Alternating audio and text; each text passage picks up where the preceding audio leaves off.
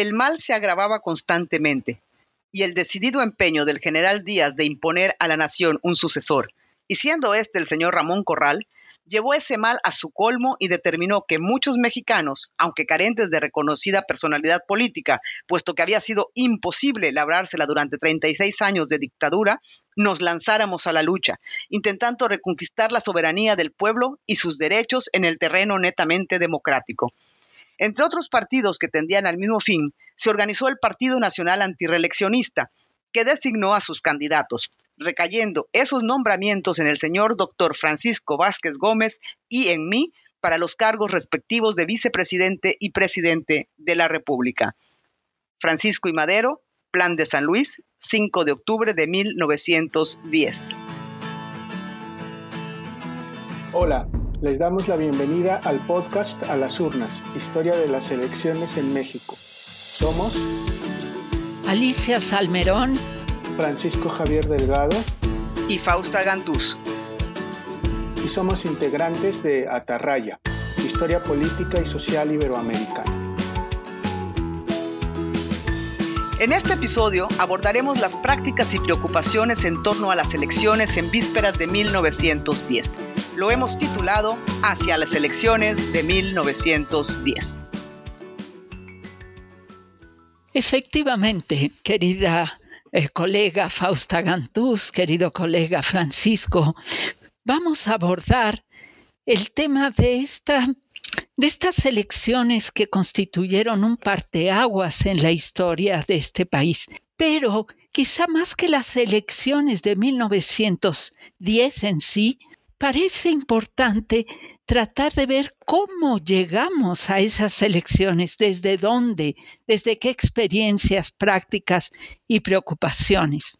Porque la campaña antireeleccionista encabezada por Francisco y Madero en 1909 y 1910 representó sin duda un movimiento de rebeldía contra un régimen anquilosado, incapaz de hacer frente al problema de la renovación de la clase política que el país exigía, resistente a la apertura del juego electoral que diera entrada a nuevos actores y nuevas fuerzas políticas que lo demandaban. Pero la campaña encabezada por Madero no fue ni mucho menos el primer movimiento que tomó las calles de las ciudades para protestar contra la reelección indefinida de Díaz. ¿No es así? Fausta. Querida Alicia, eh, querido Francisco, qué gusto estar en este episodio de nuestra serie hablando de este tema que es fundamental, además de apasionante, es fundamental, porque hay que eh, ir un poco en contra de la leyenda negra que hace de 1909-1910 el momento de la revolución y por lo tanto el gran momento del rompimiento con el régimen eh, porfirista y que insiste en ver todo el porfiriato, ¿no? Como ya se ha dicho mucho en la historiografía mexicana como un bloque monolítico. Y en realidad, Alicia, junto con Alicia y con, y con Florencia Gutiérrez, hace muy poquito acabamos de, publicar un libro que se llama justamente la expresión que usó Alicia, la toma de las calles, movilización social frente a la campaña presidencial en la Ciudad de México en 1892. Y eh, lo traigo a colación, Alicia, por justo por tu, por tu pregunta, porque creo que para entender 1910 tenemos que poner primero los ojos en 1892, que es el momento en el que la oposición a Díaz toma las calles, sale ah, de manera, y que es una de las cosas que nosotros trabajamos en este libro, de manera organizada a protestar contra la reelección de Díaz. Y justamente lo que está en el fondo de esa, de esa protesta es lo que tú acabas de mencionar, la falta de espacios de participación política y la falta de representación política de los grupos que toman las calles, estudiantes, artesanos, obreros. O sea, este gran momento creo que es fundamental para entender las complejidades del régimen y de la sucesión y que tiene que ver con todo un movimiento mucho más de, mucho más largo espectro que va a abarcar todas estas décadas de, de 1892 a 1910 en todo el país. Y en este sentido me parece que Francisco tú tienes un caso eh, extraordinario que estudias y que seguramente quieres compartir también con el auditorio y vamos y vamos hablando si quieren de estos de estos eh, diferentes momentos de la de la participación electoral por parte de la ciudadanía tanto en la Ciudad de México porque este movimiento del que yo hablaba en el 92 tiene lugar en la, en la Ciudad de México. Cabe decir sin embargo que participan los opositores, pero también participan los que están a favor de Díaz y del reeleccionismo. Pero, ¿por qué no nos cuentas un poco tú, Francisco, de, del caso que tú has trabajado para Aguascalientes? Sí, sí, sí, con mucho gusto. Muchas gracias por, por la invitación. Alicia y Fausta, me da muchísimo gusto colaborar en este esfuerzo. Em, y sí, como dicen, el, el, caso de Aguascalientes, que es el que conozco un poco más, más a fondo, Visto en esta perspectiva, eh, a mí me parece muy interesante. Primero, porque para efectivamente para comprender lo que pasa en Aguascalientes y en el país en 1910, hay que considerar cómo se habían celebrado elecciones, por lo menos durante los últimos 30 años del siglo XIX. Y lo que he observado en Aguascalientes es que existía un, ya un repertorio de prácticas electorales el que quería, los que querían participar en las elecciones ya sabían que tenían que organizar un club, publicar un periódico electoral, hacer circular folletos, dar a conocer el nombre de su candidato, visitar los municipios, organizar manifestaciones que en Aguascalientes se, llamaban eh, gallos. Cada vez que había un gallo, había gallos electorales antes de las elecciones, después de las elecciones y vigilar a los ayuntamientos y a los jefes políticos, que eran los que organizaban el proceso electoral. Todos ya las facciones políticas sabían que debían hacer eso. Y añado, en los últimos años del siglo XIX, aparte de todo, de todo este repertorio de prácticas, pues se organizaba una comisión que visitaba a Díaz para obtener su, eh, su beneplácito del, al, candidato. Pero en 1910 la situación cambió, cambió radicalmente y cambió muy rápido. Y en el caso de Aguascalientes, esto se vincula con la aparición de nuevos actores y de nuevos grupos sociales, sobre todo obreros del ferrocarril y de la Fundición Central Mexicana, grupos que no tenían representación política y que vieron en la candidatura de Madero una oportunidad para literalmente lanzarse a la calle y buscar una, este, una nueva forma de participar electoralmente. Y un dato que es muy relevante, y con esto termino mi, intervención, eh, termino esta intervención, es que cuando Madero visita Aguascalientes en su campaña presidencial en marzo de 1910, realizó un meeting al que acudieron 8.000 personas. Esta es una cifra que se repite, que, que venimos repitiendo, pero cuando uno la visualiza y se imagina 8.000 personas en Aguascalientes a principios del siglo XX, yo creo que fue la primera ocasión que se reunió tanta gente para apoyar un candidato a un puesto electoral. Entonces eso debió ser impresionante para la clase política y marcó, yo creo que el fin de una época y el inicio de otra en donde los grupos populares toman la calle y buscan representación política. Qué interesante, Francisco. Creo que sin duda alguna esto es un, pues como decía yo al principio, un parteaguas. La campaña en sí es un parteaguas. Aunque debo decir que en Ciudad de México sí que hubo movilizaciones de ese tamaño. En 1892 las hubo en favor de Díaz y contra la reelección de varios miles de personas tomando las calles y compitiendo por las calles entre sí.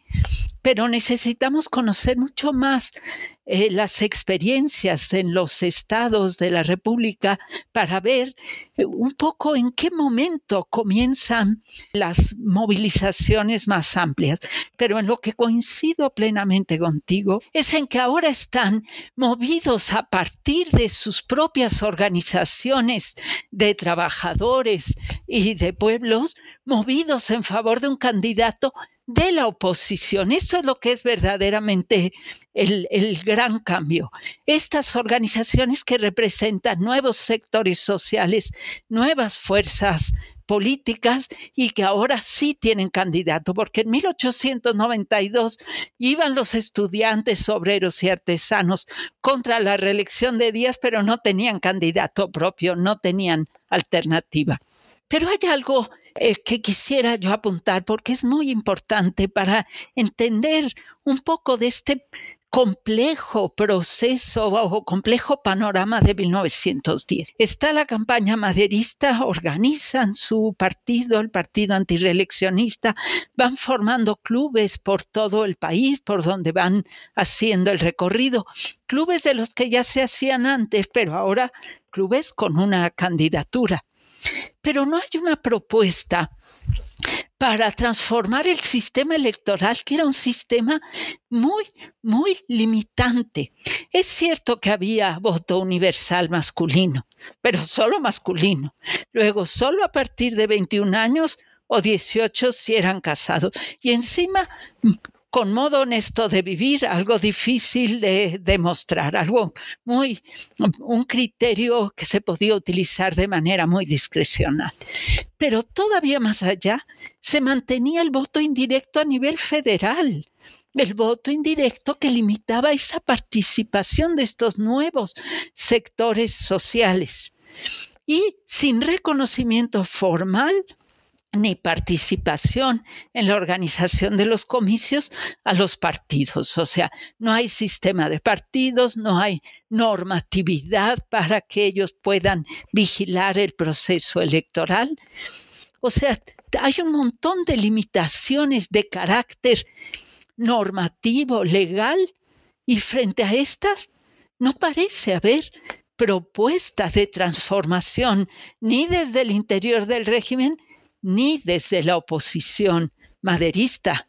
Creo que aquí vale la pena, en el sentido de lo que estás planteando, Alicia, recordarle a, los que nos escuchan eh, la diferencia entre el voto directo y el voto indirecto, que ya hemos mencionado en otros programas, nada más recordarles que están estos dos y decirles que el, voto indirecto está para las federales y el voto directo está en los estados. Y en este sentido, Francisco, nos, nos gustaría escuchar tu reflexión sobre ¿Por qué esta diferencia? ¿Por qué en los estados hay, o consideras tú, obviamente, no, no es que, no se, que, resuelvas el problema de manera eh, total, sino en el caso de los, que, de los estados que tú has estudiado, ¿por qué consideras que hay voto directo? ¿Cómo, ¿Cómo, lo explicamos? Puedo hablar a partir de lo que conozco de Aguascalientes, que es una combinación, me parece poco, poco común, de voto directo y voto indirecto.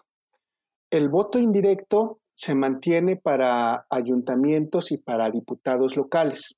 Es una ley de 1861 que eh, estuvo vigente hasta los primeros años del siglo XX. Pero ese voto indirecto convive con el voto directo para gobernador. El voto directo para gobernador se implantó en Aguascalientes en 1871, cuando gobernaba el estado un liberal de nombre Jesús Gómez Portugal. Se en su época era, se, le, se, le, se le señalaba como un liberal radical y él cambió la legislación para implantar el voto directo para gobernador, que en, que en su época, bueno, eh, y en su contexto también debió ser una, una ley novedosa. Y ya no, se, ya no se cambió el voto directo para gobernador, duró durante todo el porfiriato. Es curioso porque uno de los redactores de esta ley, cuando escribió, escribió una historia del estado de Aguascalientes, confesó que esa, que esa legislación la habían pensado para manipular los votos de las clases inferiores, así lo refería él. Entonces, e, es una, es una ley que creo que no se ha estudiado lo, lo suficiente, pero es importante porque identifica o un, sector de los liberales identificaba el voto directo con esta, este intento de manipulación de los, de los grupos populares, lo que al final no, no sabemos si, si, realmente ocurría así, pero lo que sí ocurrió en, en Aguascalientes con este voto directo para gobernador fue que los ayuntamientos y los jefes políticos se peleaban por el control de las elecciones. Esa fue una de las particularidades que, provocó la implementación del, del voto directo. Muchas disputas entre ayuntamientos y jefes políticos que duraron por lo menos 15 años a partir de 1871. Después ya se pusieron de acuerdo y cada quien se distribuyó las, facultades que le, que le correspondían. Bueno, sin duda que el país es un mosaico de experiencias. Hay lugares donde había voto directo para elección municipal y estatal y otros que, que se mantenía el indirecto incluso para la municipal como la propia Ciudad de México. Pero que, creo que cada, estado tiene su propia historia, pero que en términos generales podríamos pensar que el voto directo es más común cuando la elección corresponde a delimitaciones espaciales más pequeñas, como el ayuntamiento, como el municipio, para elegir ayuntamiento, en donde la gente puede conocer a los candidatos y pronunciarse de manera directa en su favor o en su contra, mientras que cuando se trata de elecciones federales tan alejadas, en un país tan grande, con comunicaciones todavía tan deficientes, era muy difícil que alguien de un poblado muy pequeño conociera realmente eh, la trayectoria de los candidatos a nivel nacional. Y esto justificaba, más allá del temor al pueblo eh, soberano, pero, pero eh, sobre el que no se podía confiar, como hemos dicho en otro de nuestros episodios, más allá de eso, sí había una razón práctica. Hoy en día los partidos políticos formales organizados modernos no solo hacen campaña, sino respaldan a sus candidatos y si uno confía en un partido, vota por ese aún sin conocer al candidato. En el siglo XIX en la mayor parte del siglo no tenemos estos partidos que respalden y eso justificaba de alguna manera este carácter indirecto de las elecciones conforme el territorio eh, fuera más amplio, es decir, el de carácter nacional. Creo que aquí vale la pena mencionar, Francisco Alicia, si me lo permiten, como parte de esta discusión que se está planteando el tema de la votación directa, que también hemos tratado en otros episodios y que aquí ya ha recuperado también Alicia muy bien es el tema de una convención nacional que se hizo a finales de 1899, principios de 1900, o sea, se organizó y se realizó el primero de enero de 1900, o sea, para abrir el, el siglo, siglo XX, y que tiene que ver justamente con esta búsqueda y experimentación del voto directo, al que tanto le temen las élites pero que están reclamando los actores políticos desde 1892, claramente con, esta toma de las calles, que está exigiendo espacios de, participación política. Y me parece esta, esta convención nacional eh, que organiza la primera consulta ciudadana de alcance nacional por votación directa con fines comiciales es sumamente sugerente. ¿Qué es lo que por lo que iban a votar? Iban a votar por quién querían que fuera el candidato presidencial. Por supuesto, esto le podemos dar la lectura de, son grupos de élite que están buscando legitimar la continuidad de Díaz en el poder.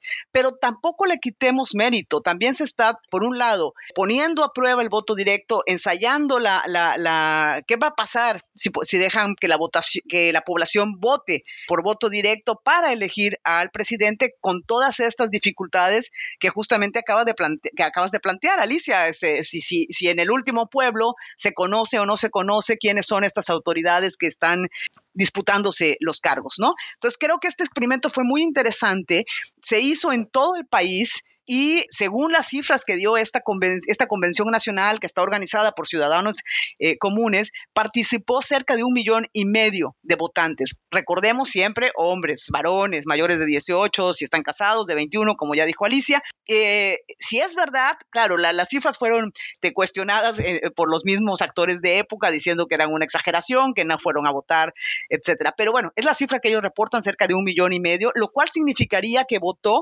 el 45% del padrón electoral que es una cifra altísima, ¿no? Y sería el 10% sobre el total de la población, que también es una cifra muy alta para, para la época. Entonces, creo que sí hay experimentos, que sí se está tratando de avanzar por supuesto, también van a haber retrocesos, pero hay todo, toda una, un aprendizaje a través de este siglo que se muestra para mí muy claramente ya hacia finales con la organización de esta convención eh, eh, nacional.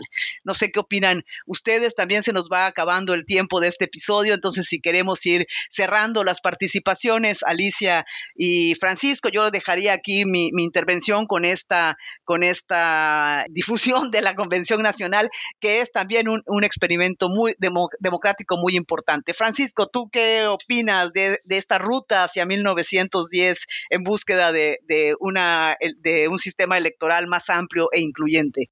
Hay una, un comentario de, de Fausta que creo que es importante destacar y que se refiere al recelo de las clases dirigentes y de la élite con respecto al voto directo.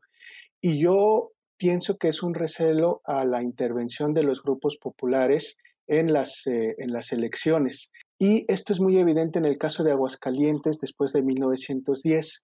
Las elecciones siguen siendo indirectas, pero comienza a haber muchas quejas, sobre todo de los, de, los grupos gobernantes, con respecto a la actitud de los artesanos y de los obreros, a quienes se les acusa de violar la ley electoral. Por ejemplo, hay una queja sobre una casilla electoral que se quería cancelar la, votación porque decían que había acudido mucha gente. Entonces, no estaban acostumbrados a que el, eh, el, pueblo, digamos, los grupos populares se presentaran de manera tan evidente en los procesos electorales. Y yo creo eh, que ese es principalmente mm, el cambio que hay en las elecciones en, en, 1910 en Aguascalientes. No hay un cambio legislativo, pues, pero sí hay un cambio en las prácticas electorales y en la presencia de los grupos populares en las elecciones. Sin duda, sin duda. Hay un cambio en la presencia de estos nuevos sectores sociales y con ellos en las prácticas, aunque no todas las prácticas son nuevas se vienen jalando desde atrás y se vienen resignificando muchas de ellas. Pero antes de la campaña de Madero hubo campañas pueblo por pueblo promoviendo candidatos desde los años 80. Nos explicaba Fausta en Campeche con Joaquín Baranda, eh, nos explicaba en un episodio anterior. Y desde luego cada vez más hubo campañas con los candidatos presentes, peregrinaciones cívicas, marchas, pero se resignificaron de cara a 1910 con la participación de sectores populares con un candidato de oposición propio. Pero no deja de llamar la atención que en la campaña de Madero no haya propuesto una reforma electoral. De hecho, Madero mismo en 1912 fue electo mediante voto indirecto, porque sí hubo un cambio legislativo como resultado de la revolución maderista, que fue el cambio que permitió la elección directa para diputados federales en justo en, en, 11 se hizo la reforma para 12, pero para presidencia Madero mismo fue electo por voto indirecto. De manera que la sucesión presidencial de 1910 con Madero a la cabeza, que fue sin duda un demócrata, un gran demócrata, se dio sin exigir la reforma electoral que hubiera permitido el voto directo, la ampliación del número de distritos electorales para lograr una representación más amplia de la ciudadanía en el Congreso. Y desde luego una reforma que reglamentara un sistema de partidos que abriera el juego político electoral. Todo esto sí se dio como resultado de la revolución maderista, aun si Madero no lo puso en su programa de entrada. Eh, de manera que todo esto, estos cambios en los sectores que participaban y en la reglamentación electoral, en la legislación, vinieron con la revolución eh, de 1910, con la revolución encabezada por Madero. pero tenemos que, tener presente, porque si no, no entendemos nada, que todo este movimiento eh, político, electoral, revolucionario, se montó y resignificó prácticas que venían de tiempo atrás y que hizo suyas el partido antireeleccionista. Esto fue A las urnas, historia de las elecciones en México. Gracias por escucharnos. No olviden visitar la página atarrayahistoria.com.